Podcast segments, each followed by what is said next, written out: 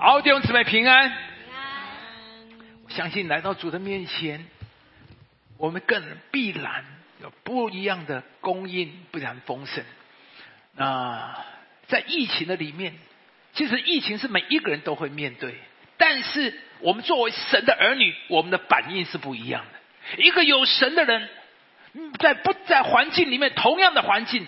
因为我们有神，所以我们的感觉不一样，我们的感受不一样，我们的回应不一样，我们的话语不一样，我们的谈吐不一样，我们的想的不一样，我们看的不一样，我们的情感不一样，这才是我们的信仰。如果有了神以后跟别人还是一样，那这个神对我们是毫无意义的，这个信仰对我们里面是没有力量的。作为神的儿女，在这个特别疫情的里面，我们面对一切，我们都要有神的思想，有神的回应。那我知道，我们呃这段时间里面，全世界都受到极大的震动。不过弟兄姊妹，你就可以明白，未来的世界会有许多的震动。到今天不过一个多月，不到两个月啊，是不是？从一月底到现在不到两个月。世界已经什么大变动了？说一个一月的时候，很多东西没有预期的，现在全部都发生。一月的时候，伦敦的机场、德国慕尼黑的机场、柏林机场充满了人，现在里面空空荡荡的，怎么想也想不到，才一个半月，世界会变成这样。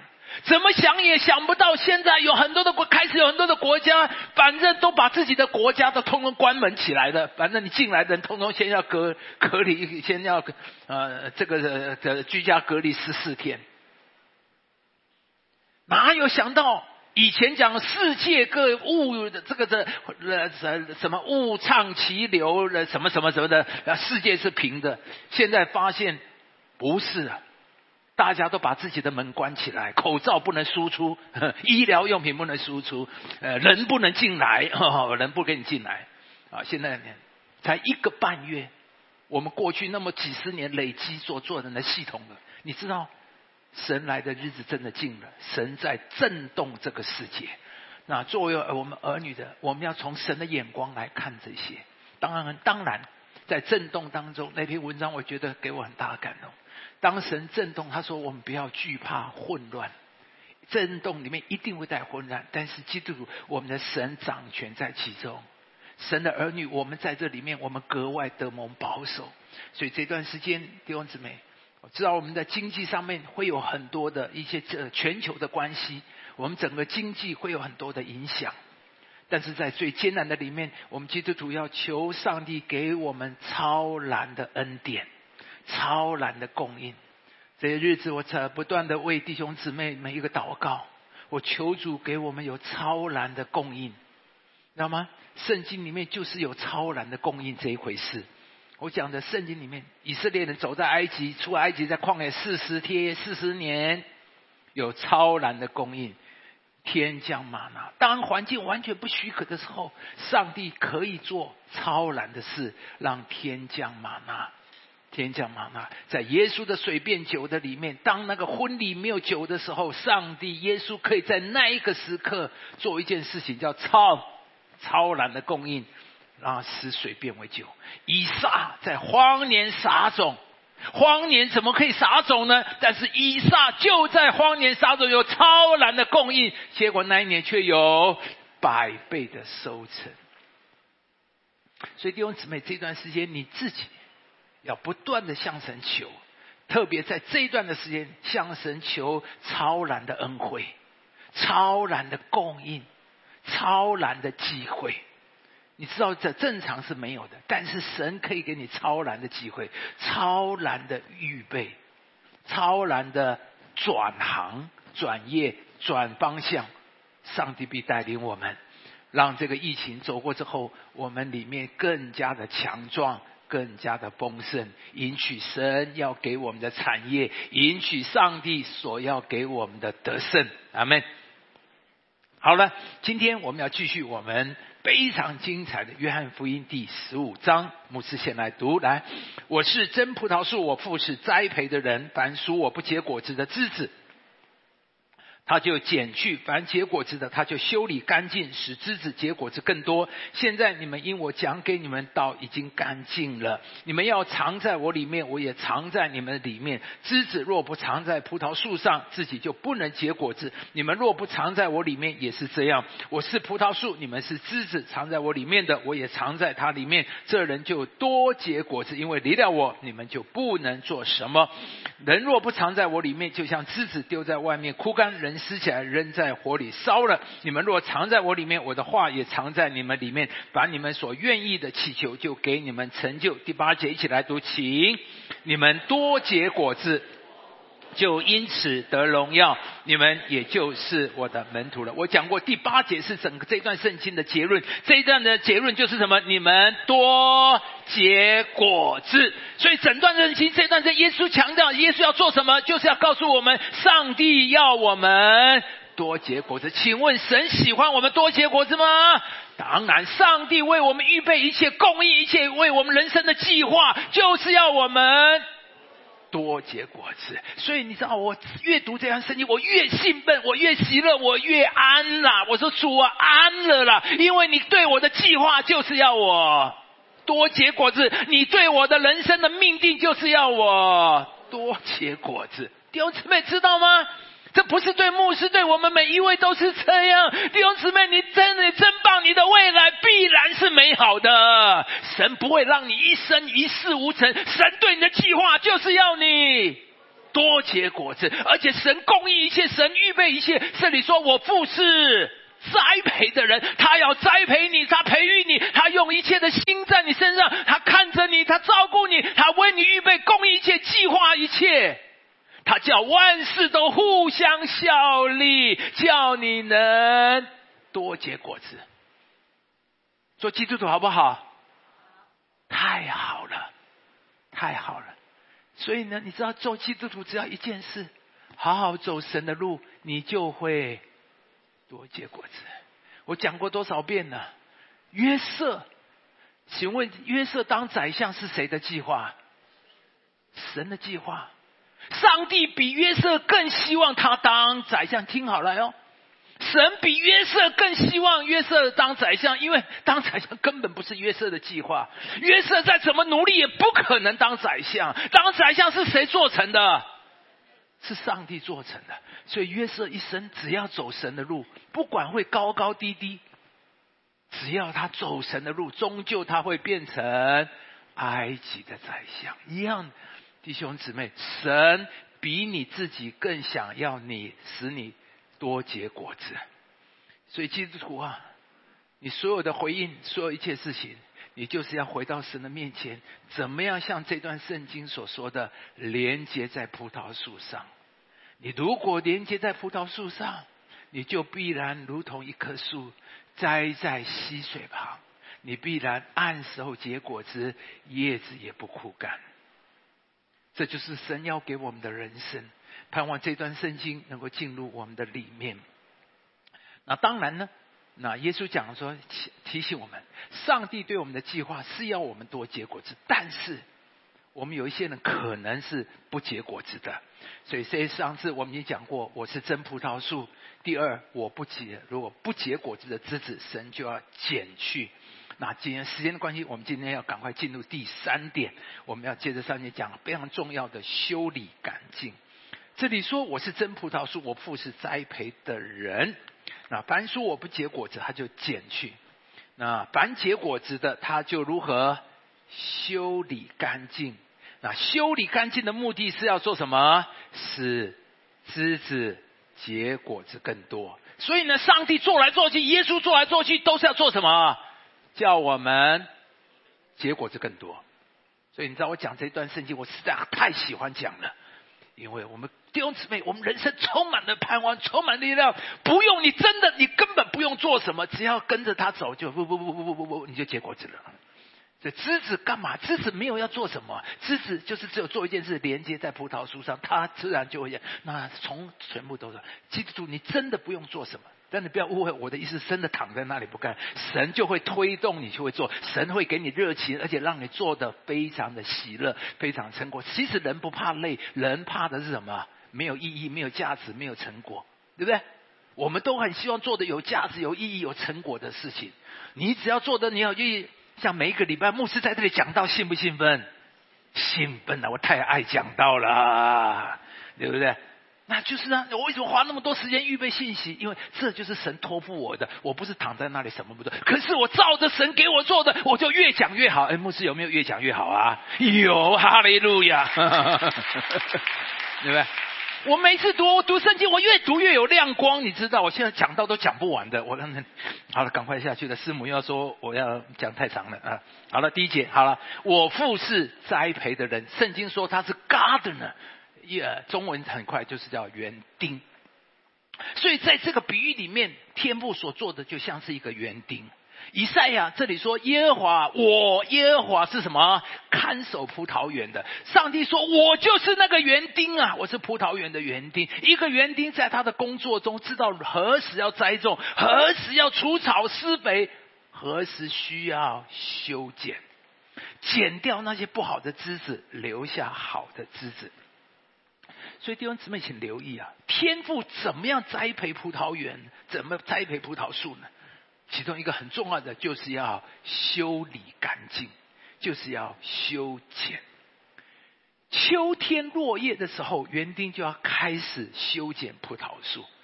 在加州啊，有一些葡萄园甚至剪到光秃秃的，因为那些枯干的、枯萎的叶枝子啊，会影响母树的生长跟结果子。所以冬天要剪去枯干的枝子，而春天要剪去过密过多的枝子，因为过多过密的枝子会分散养分，你知道吗？这棵葡萄树送出来养分给太多的枝子，结果每一个枝子枝都得到一点点。那结出来的果子就是小小的、不甜的、不好的，所以每一个果农都知道，每一棵树长去，他一定要剪去那些边缘不好的，把它剪掉，好让养分能够供应给到那些能够结果子的、能够结果子的。所以弟兄姊妹，求助怜悯，你要做结果子的，不然神会怎么样？剪掉，好让它结果子更多。拜托，你们都不要让神把你们剪掉，通通养分都在我这里。好不好？让我们都是做好的枝子啊！那但是你就明白，所有的呃园艺都知道，不要有些满树，有些要剪一剪，然后它的花才会开得好，果子才会开得好。所以修剪的目的是什么？在于提高产量，提高果实的品质，提高果树的抵抗力，抵抗力。这每一个修剪。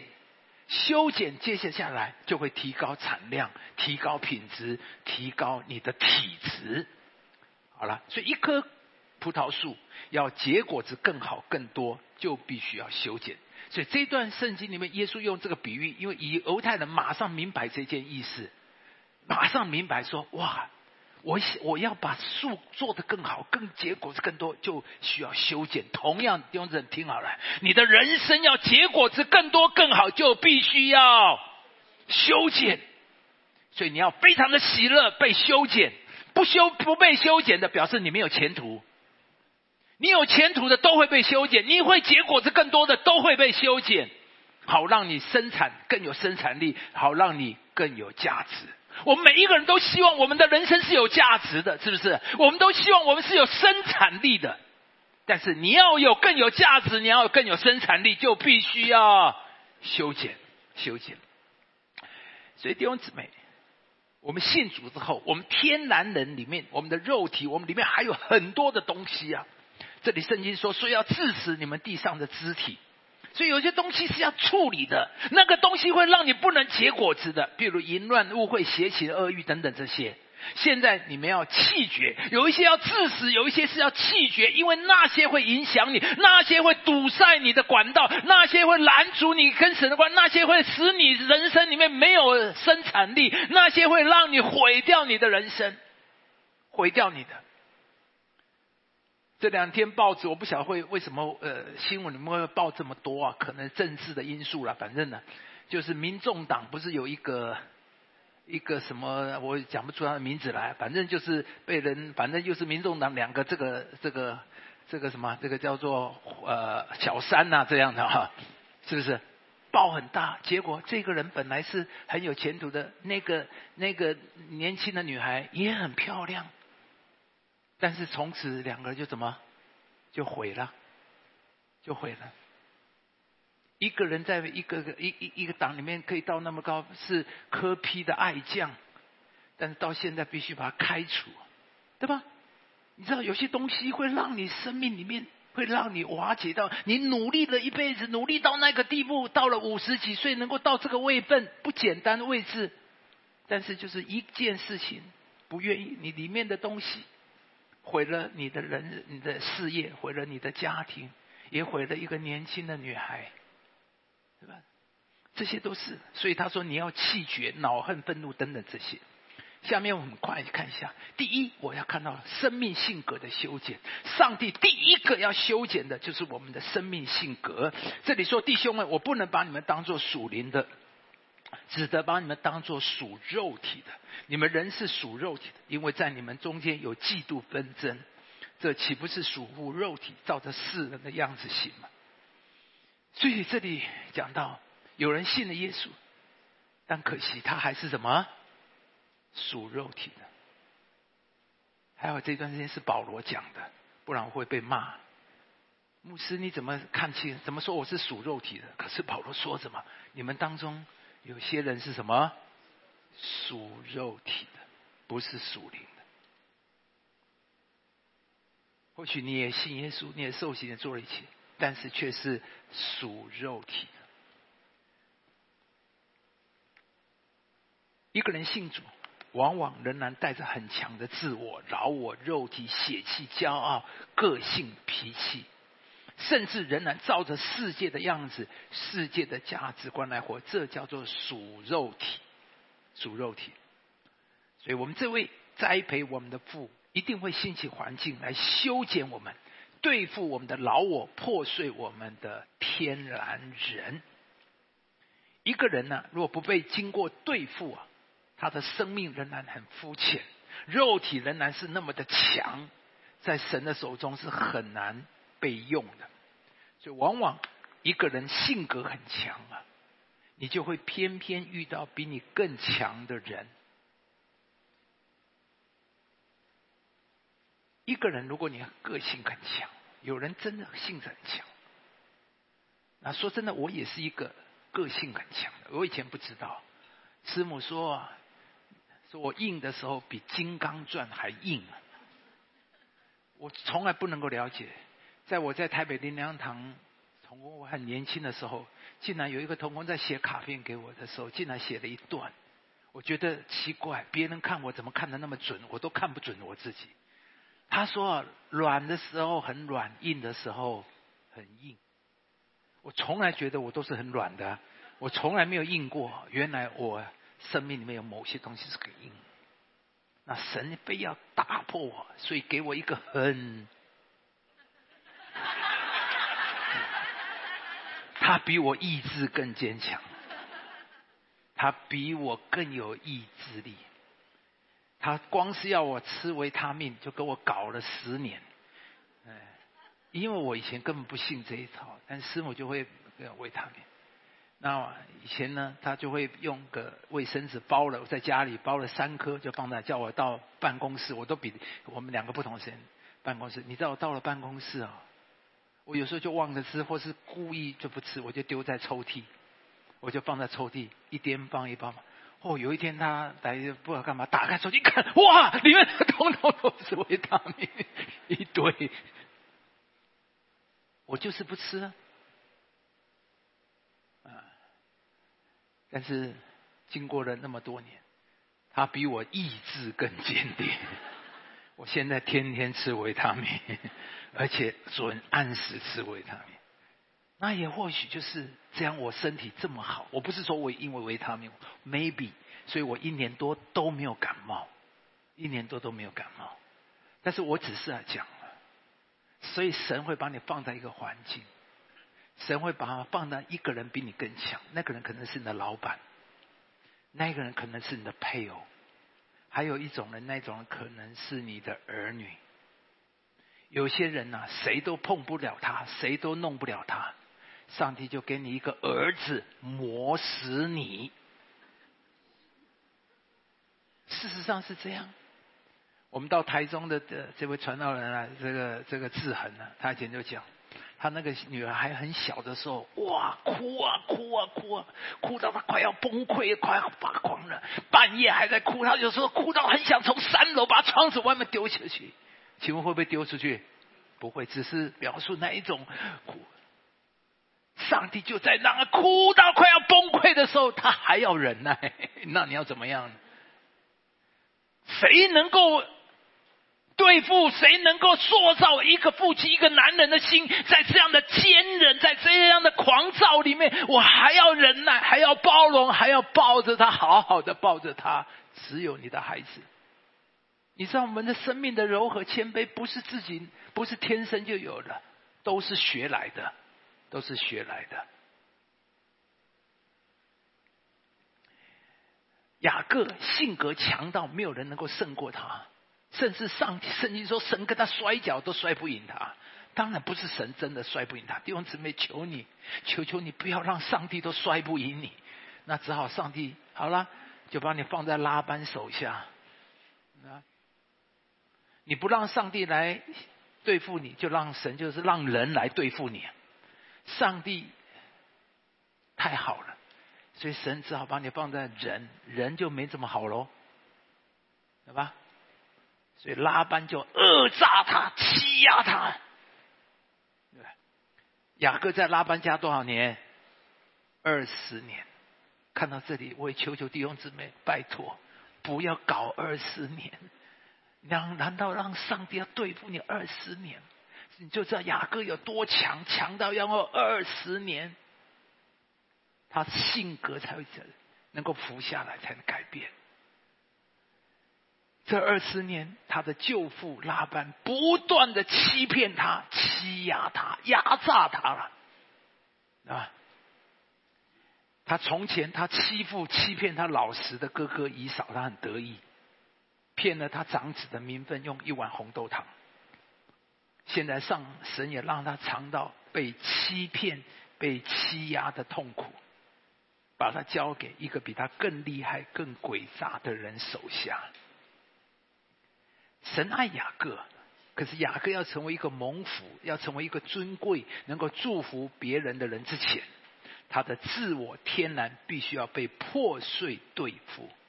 雅各这样的人不能被神用，雅各这样的人也不能祝福人，雅各这样的人也不会被尊敬，知道吗？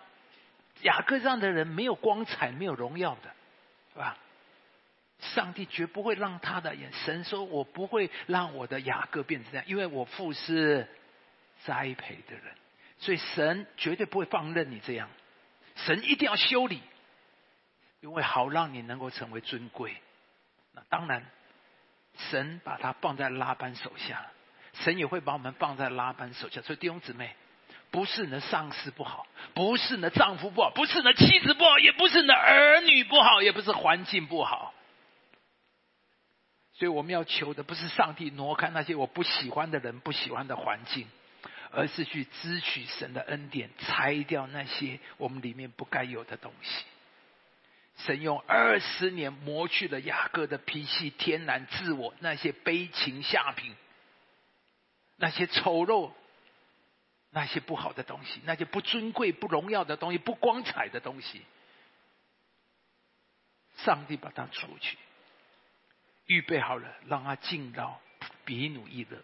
你知道吗？上帝会把你坏的东西拿掉，把你美丽的东西。所以雅各为了拉结，你知道吗？你知道神真的太好了，为他预备一个拉班，又为他预备一个拉结。拉结是什么？拉结就是把雅各里面最美的那一面引出来。为了一个他所爱的女人、女孩，他说：“我为你工作七年白班。”结果拉班骗他。结果他为了拉结，白白服侍拉班十四年。那么雅各里面看到，他说，而且圣经说，雅各因为爱拉结，看这十四年就如同几天一样。雅各里面的美，那个爱，那个温柔，那个里面美好涌流出来。我们的神太好了，二十年把雅把拉班把雅各变成了另外一个人。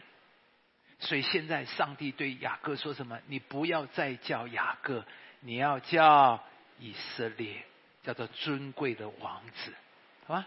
这才是上帝的目的。神不是要你受苦，神不是要捉弄你，神要让你变成尊贵的王子。弟兄姊妹，连我们的主自己，他在地上的时候都顺服天父，甘心降卑在马槽。屈居在无名的小城拿撒勒三十年。如果神现在让你屈居在无名之下，你要感谢主，神不会让你永远这样子的。你要相信，你走神的路，就算需要屈居，连我们的主都在一个默默无闻的乡下三十年。耶稣完全降服天父所量给他的一切环境，活出舍己的一生。而今天我们人的问题却是自我膨胀、自我中心，不受约束，不能忍耐，经不起冒犯，受不了委屈。这样，神一定是要处理，在你能够接下去之前，神一定要处理我们这些。当牧师讲这些的时候，牧师不是要让你难受，而是要看到主会在我们身上有他的工作。上帝不只是对你，神对我也是这样处理，好让我能够进入那个荣耀尊贵里面。我到四零来的前几年，有人不喜欢我们的带领方式，就告到台北林良堂周师母那里。啊，周师母还特别打电话来警告我们：你再这样，人家都走光了。有人不断的强力建议我们要开成人主义学，虽然说是建议，差不多快要强迫了，哎。他说：“人家台北林良堂就是开这么多逐日学嘛，你为什么不开逐日学？”我当然知道要开，可是每一个牧师建造教会有他的计划，有他的阶段，有他不同的期待，有不同的时候。有人不喜欢师母的角色，几次逼我要停止师母的侍奉，还当众哦，当众开会的时候就会问我什么时候停止师母的侍奉。有人说我用教会的钱买车子，买私人的车，也告到台北林良堂，我用乱用教会的钱，而且告，而且在弟兄姊妹散布这样的讯息，这带给我很大的伤害，很大的伤害。啊，连台北林良堂都来调查我是不是乱用了教会的钱。那一个牧师做到要有人来调查，甚至皇后的贞操被人家质疑，真的要切腹自杀，你知道吗？哎，也有人说刘牧师的信息太浅了，没有道可听。我们同工有人离开教会，离开我们之后，在 FB 上丑化牧师师母，丑化四零零两堂，还有人给他按赞哦。我们只有挨打的份了，我也很想报复，很想跟他对骂。很想告诉大家真相，公布这个童工的恶劣，这些都让我们觉得很委屈、很受伤。传道奉献的一切，还要那么的受气啊！当我说这些，我也要想，也有很多人爱我们、接纳我们。可是，请弟兄姊妹听好，我要强调的是，我要说的是，今天我们的问题就是自我中心。不能够忍耐，不能被压，经不起冒犯，受不了委屈啊！而我们的主，他是那样的尊贵荣耀，却是那样的柔和谦卑。人可以威胁他、伤害他、攻击他、污蔑他，说他是被鬼附，靠鬼王赶鬼。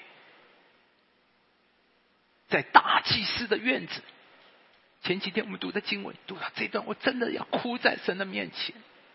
带大祭司，一个仆人，大祭的仆人就可以用手掌打耶稣的脸。因此，你这辈子被人打过耳光吗？我们的主被打过。一个仆人，大家不就可以随便打他一个耳光？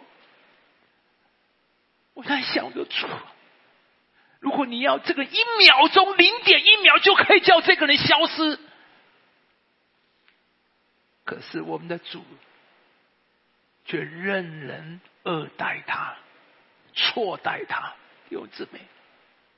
如果有人错待你，如何呢？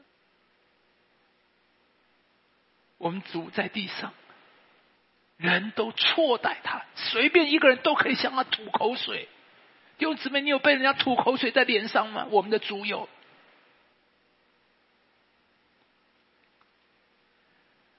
要说委屈，我们的主才是受最大的委屈；要说冒犯，我们的主才是最被冒犯的那一位。如果要说受伤、遭背叛，他才是那位最被伤害的人。三年半朝夕相处的门徒，在耶稣有为难的时候，通通跑光光。你知道那种滋味？我在想，有一天呢，如果我在路上有危险呢，我们办公室的同工看着我，通通跑光光。没有一个人要救你，没有一个人要跟你站在一起，没有一个人要来维护你。我们的主就是这样，人就是这样的对待。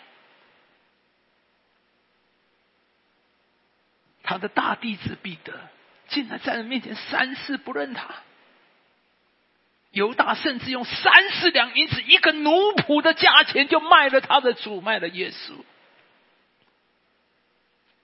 所以你知道，每次我觉得我受伤，我受委屈，被冒犯，遭到背叛，被人背后说坏话，你知道，被人背后说坏话那是很痛的，特别是你亲的人。耶稣说：“有人同跟我吃同同我吃饭的人用脚踢我，有人遗弃你、背叛你，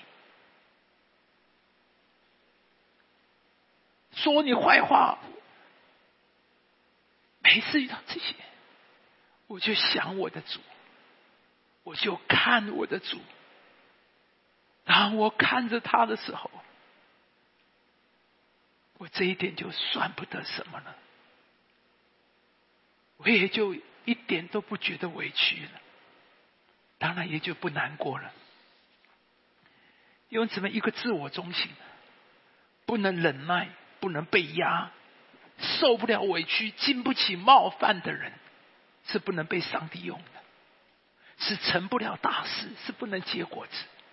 所以弟兄姊妹，我知道在教会里面，当然在办公在世界，我们都会受屈，我也迁就。在教会在小组里面，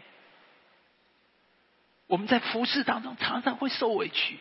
我们有招待的童工，为了维持，为了执行教会给他做招待的工作，有时候会给人家白脸，会人家会给他不好的脸色，会给他不好的语气、不好的态度，真的很委屈。我们都是义务工作来这边的。但是我们就会有人，在这一刻的里面，在小组里面，也有人对你会对你不礼貌。小组长有时候劝勉，有时候做些你会有人对你不礼貌，是我们会受到委屈。但是，有姊妹，一个人如果不能经不起这一点，这些委屈，这些神在我们身上很难工作。我们的天父爱我们，要在我们身上做修剪的工作。所以有时候神会容许一些环境领导们，好磨去我们的棱角，磨去我们的锐利脾气，好让我们学习顺服。这句话藏在我的里面。耶稣说：“我心柔和谦卑，我心柔和谦卑。”弟兄姊妹，你的心柔和谦卑吗？当你被冒犯，当有人对你不礼貌，当有人错待你的时候，你柔和谦卑吗？当你们夫妻夫妻最多不礼貌的，最夫妻最多彼此冒犯，最多里面困难的，在家庭里面，你夫妻里面，我自己我也没有做的很好，但是感谢主，这二十多年我进步很多了。师母可以给我证明，我进步很多了。当 然，师母也进步很多，但是我们不断的勉励自己，主啊，在那一刻里面让我柔心是讲心啊，不是假装，不是呃因为压力，不是外面，不是因为环境不得已，而是我的心什么柔和谦卑。所以有的事情，有时候事情领导不是对错的问题，而是学习顺服的问题。他说：“你们做仆人的，凡是要存敬畏、顺服主人，不但顺服那善良温和的，就是那什么怪癖的要顺服啊！怪癖的都要顺。所以弟兄姊妹，不是对错，不是因为他对，不是因为他对或你你你对的问题。上帝说，不是因为对错，而是要我们。”因为顺服啊，心柔和谦卑不是你天然的，就是在那很难服的里面，你还能服得下来，你的心才会柔软，才会甘愿，才会放下。曾国生弟兄呢，他分享过，他曾经早年在德国的一个公司工作上班，他说那他的那个德国老板呢是龟龟毛中的龟毛。他说：“德国人已经很龟毛，他的老板是德国中德国人中的德国人，所以呢，他真的常常觉得是很不合理、很受气。多少次要走，多少次要走。感谢主，他是一个有生命的人。多少次他就耐着性子、忍着脾气留下来。过了很多年，他自己也做老板了。他说，他从这个老板学到最多，也受了最多的训练。”得到最大的益处，弟兄姊妹，上帝知道你蹲得下去，你才能跳得高啊！这节圣经我特别提，神说：“当孝敬父母，孝敬父母。”我这边要特别提了，你要爱、喜欢你的家，你知道吗？我们能生长在一个家庭，绝对不是偶然的，有上帝主宰的计划。不管是因为你的父母、你的兄弟姐妹，或是你的配偶，是你的儿女，你要相信，上帝把你们凑在一起，不是偶然的，有他的主宰权柄。所以弟兄姊妹，改换一个态度，相信上帝的主权，相信主做的最好，他不会恶搞你，啊，他摆在你身边，他是你的祝福。他是上帝放在你身边，我也要成全上帝美好的旨意，所以你要用正面的态去拥抱你的家庭，你要爱你的父母，敬畏孝顺的父母。而大卫在这方面给我们做了个很好的榜样。大卫有一个很不愉快的童年，你知道大卫排行最小，他的父亲很不看重他，看看不上他。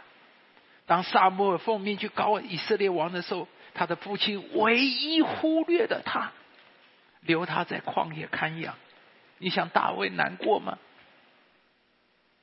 大卫怨恨吗？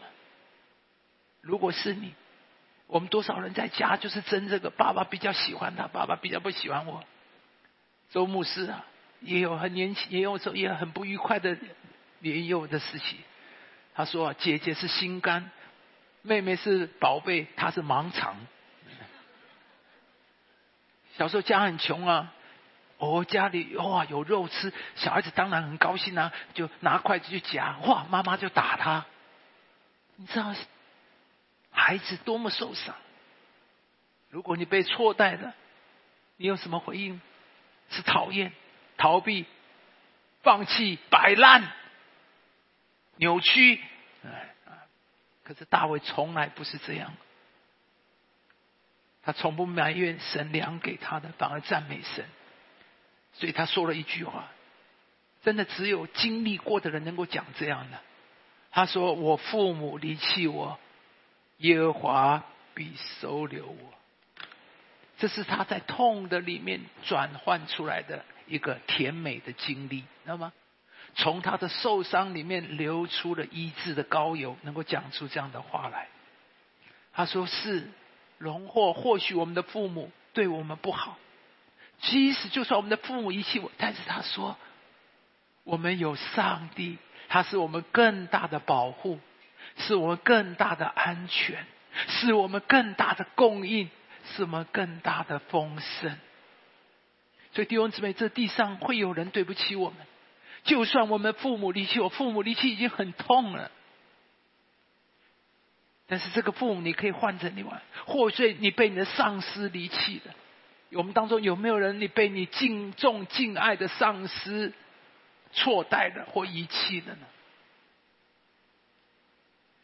有没有你被你的下属被背叛了呢？或许我们当中有你的同学、你的同事、你的家人遗弃你，甚至你的组长、小组长离弃你，你的组员离弃你。等等这些，但是当你烧到这些的时候，弟兄姊妹，让我们不要用负面。大卫说：“感谢主，是人会错待我们，人会那些，但是耶和华必收留我，上帝会翻转一切。”大卫一生被他的父母年幼的时候被他父母遗弃，成长之后，他被他所爱的上司扫罗王遗弃。但是弟兄姊妹，大卫都没有被变质，大卫都没有变坏，没有变得怪。大卫因为耶和华必收留我，所以弟兄姊妹，你知道吗？这句话给我多大的力量！所以我们说，基督徒啊，没有什么能够打败你，就算是父母离弃你，都不会打败你，因为耶和华。神没有亏待大卫，所有大卫失去的，上帝通通成为他的丰盛跟富足。当你转向神的时候，这些都算不得什么了。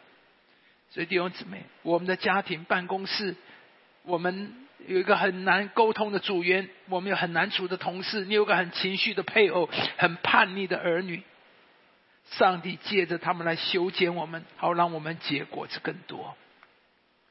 刘同牧师说过了，刘同牧师是我们生命和灵粮堂，在美国戏谷，我们台美国最大的灵粮堂，也是几千人的教会，非常出名的一位牧者。他去年说了一篇信息，他说他的女儿高中毕业的时候，好多年以前的了，竟然写了一封信给他说：“我要到纽约闯天下。”一个十八岁的女孩说要去纽约。他们住在美国西岸的加州西谷，是在美国的最西边。女儿竟然到美国，说要去美国最东边的纽约，你就知道她要离开父母最远、最远、最远。而纽约是什么样的地方？任何父母听了都会吓出心脏病来。当然，怎么劝都劝不得，没有用。最后，夫妻俩还要陪着女儿到纽约大街小巷找地方住。环境如何啊？安不安全呢？回到加州以后，心还要吊在那边。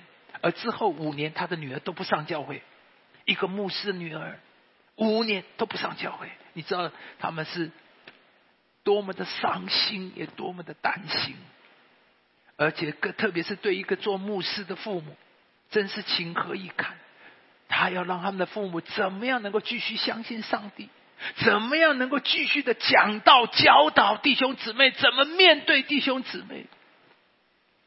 经过很多年的揪心眼泪，跟神的摔跤，女儿在纽约成了很出色的设计师，而几前几年更回到教会全职侍奉，跟爸爸一起同工。经过这一段艰辛的经历，他讲了这篇道。光光这几个经历，这个道啊，不是讲道理，是他走出来的。这个道啊，谁都会讲，但是。自己走了一遍，那个就是能力。当这篇道就安慰多少父母，带给多少父母信心盼望，结出多少宝贵的果子来。弟兄姊妹，我们人生没有一件是偶然的，都是神精心安排。所以弟兄姊妹，凡要结果子的，没有不被神修剪的。个性太强，从来没有被神破碎的人，就不可能成为一个真正被上帝使用的人。摩西学尽了埃及一切的学问，上帝却把他摆在旷野四十年，好像忘记了他一样。一个学尽埃及一切学问、心高气傲、眼光高于一切的埃及王子，如今变成了一无是处、一无所用、一无所有。四十年就是一片黄沙，几只小羊。时候到了。摩西预备，上帝才来呼召他。这时候摩西说什么？他说我是左口奔蛇的。哇！我说上帝，你真用四十年把摩西剥得光光的，把摩西里面一切的心高气傲，所有一些傲气，不把它铲平，变成一无所有。我说上帝，你真的好残忍啊！竟然把一个人剥到这样。但是弟兄姊妹，当他认为自己不能的时候。才是神用他的时候，从此摩西的杖成了神的杖。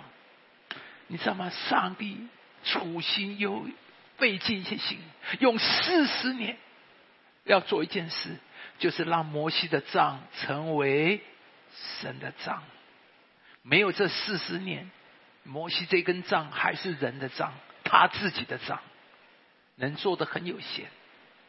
当他成为神的杖之后，从此他杖举天，天就降马纳；他上升红海，红海就分开；他杖打磐石，磐石就流出水来。神用人总是多方经历神的修剪，才能成为能够承载神大能的人。所以弟兄姊妹知道，为什么神当我到四灵来，要这样的修理我？要这样的修剪我，这样的苦待我，真的当来适龄这些年，经历多少泪眼泪，不管是外面的里面，多少的修理，因为上帝要给我的丰盛富足是产业是那么的大，神一定要对付我，不然我不能够承受了。所以一位老牧师说，只有生命能够服人，能够影响生命。只有从主而来的生命，才能够叫人被人羡慕。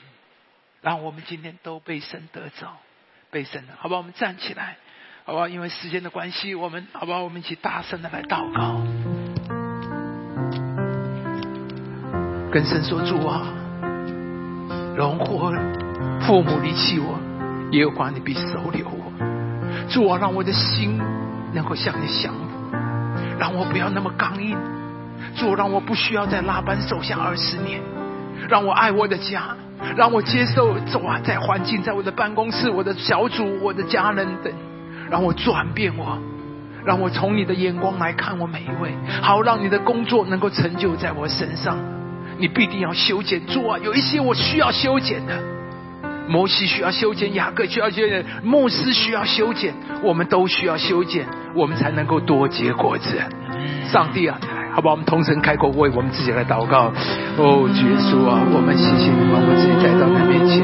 主耶稣知道你在我们身上所做的。主耶稣，我感谢你，我感谢你，我感谢你。耶稣，你为主，你会引导我们，带领我们突破我们，超越一切。主说，把一切的错误你也拿走，让我们进入你为我们预备的里面。主啊，我们感谢你，我们感谢你，你怎么你不会容忍？你是栽培我们的神，你是为我们预备的。一切都在主你的里面，主啊，我感谢你，我感谢你，我感谢你，我感谢你，在我们的当中来做，在我们当中来做，在我们的当中来做，圣灵啊，你引导，圣灵啊，你引导，你拓面，在我身上越做越美，让我们身上越做越丰盛。主啊，一切都在耶稣基督的里面，耶稣，我们大大的感谢你，尊荣你，主啊，感恩，谢谢我们的主，天父，我们感谢你，我父是栽培的人。我感谢你，必栽培我们，你不会容忍我们，你不会放弃我们。